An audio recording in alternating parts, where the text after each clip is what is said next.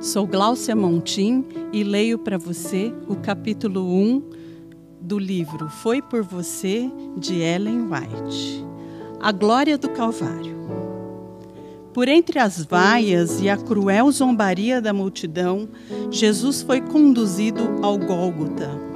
Ao transpor o limiar do pretório de Pilatos, impuseram-lhe sobre os feridos ombros a cruz destinada a Barrabás também foi colocada uma cruz sobre cada um dos dois ladrões que seriam crucificados com Jesus.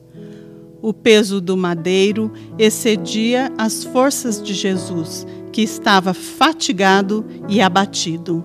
Após andar um pouco, caiu desmaiado sob o peso da cruz. Apenas recobrou os sentidos, a cruz foi outra vez posta sobre os seus ombros Vacilante, Jesus adiantou-se alguns passos e novamente lhe faltaram as forças, tornando a cair. Vendo, pois, seus algozes que lhe eram impossível levar a cruz, ficaram perplexos por não saber sobre quem impor o humilhante fardo. Foi então que lhes veio ao encontro Simão de Cirene a este, finalmente, obrigaram a levar a cruz até o Calvário. Os filhos de Simão eram discípulos de Jesus, mas ele mesmo nunca o havia confessado abertamente. Mais tarde, Simão sentiu-se grato pelo privilégio que lhe coubera de levar a cruz do Salvador, a qual se tornou o meio de sua conversão. As cenas que se desenrolaram no Calvário e as palavras que Jesus ali proferiu induziram Simão a reconhecê-lo como Filho de Deus. Tendo chegado ao lugar do suplício, os condenados foram logo amarrados sobre os respectivos madeiros. Os dois criminosos revolveram-se sob as mãos daqueles que os queriam prender à cruz o Salvador, porém, não lhes opôs nenhuma resistência. A mãe de Jesus o havia acompanhado naquele pavoroso transe.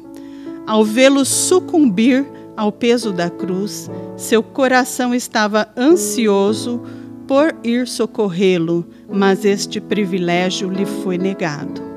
A cada momento, durante aquele trajeto penoso, ela esperava que Jesus se prevalecesse de sua virtude divina para desembaraçar-se das mãos da turba assassina. E agora que os acontecimentos atingiam o seu fim, vendo ela como os condenados eram pregados sobre a cruz, em que angustiosa tensão ficou sua pobre alma. Acaso aquele que tinha dado vida aos mortos consentiria em ser ele próprio crucificado? Permitiria a ele, o Filho de Deus, que lhe dessem morte tão cruel? Devia ela, por fim, renunciar à fé em que ele era de fato o Messias?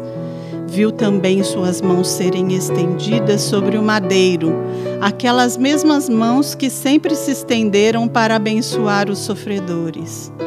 Logo foram trazidos cravos e martelos, e quando aqueles começaram a penetrar nas suas delicadas carnes, os discípulos compungidos tiveram de conduzir para longe da cruel cena o corpo desmaiado da mãe de Jesus. O Salvador não soltou um gemido sequer. De seu rosto pálido e sereno transpiravam aquelas grossas gotas de suor seus discípulos tinham fugido à vista de tão cruel espetáculo. Enquanto os soldados consumavam a cruel obra, os pensamentos de Jesus, desprezando os próprios sofrimentos, se concentravam na terrível recompensa que aguardava os seus perseguidores. Deplorando-os na sua ignorância, ele orou: Pai, perdoa-lhes, porque não sabem o que fazem. Lucas, capítulo 23, versículo 34.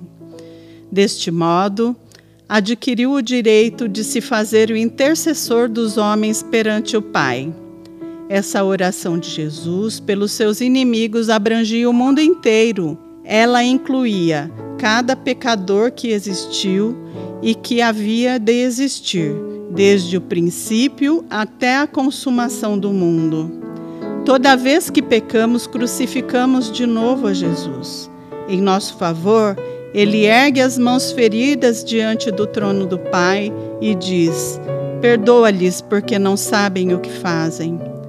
Estando Jesus pregado sobre a cruz, esta foi levantada por homens robustos e violentamente fincada no chão. Isso causou ao Filho de Deus sofrimentos indizíveis.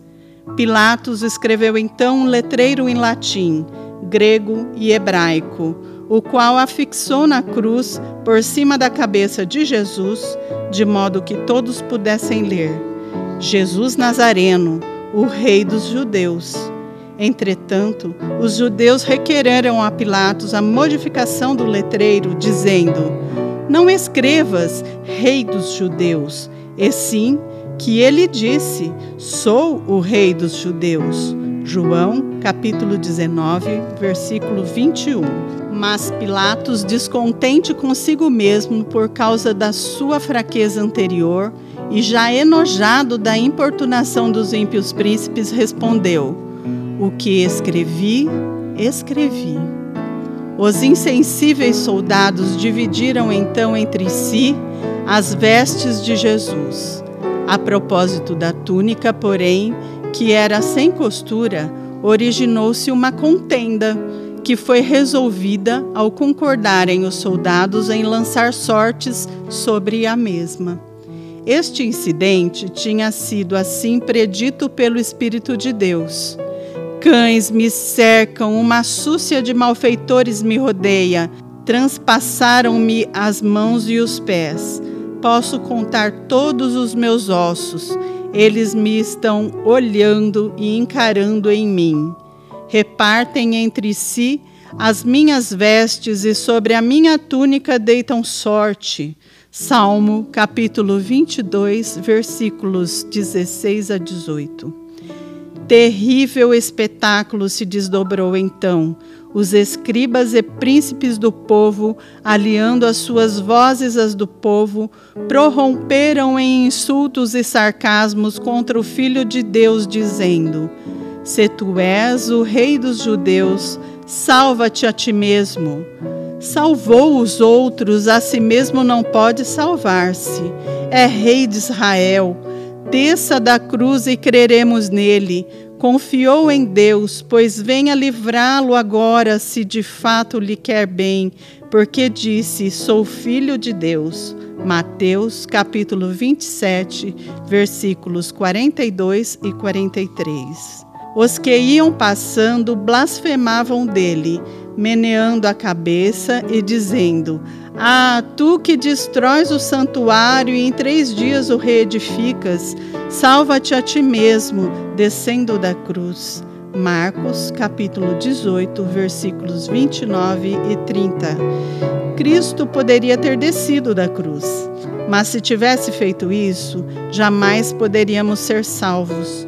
Por nossa causa, ele estava disposto a morrer, mas ele foi traspassado pelas nossas transgressões e moído pelas nossas iniquidades. O castigo que nos traz a paz estava sobre ele, e pelas suas pisaduras fomos sarados. Isaías 53, versículo 5.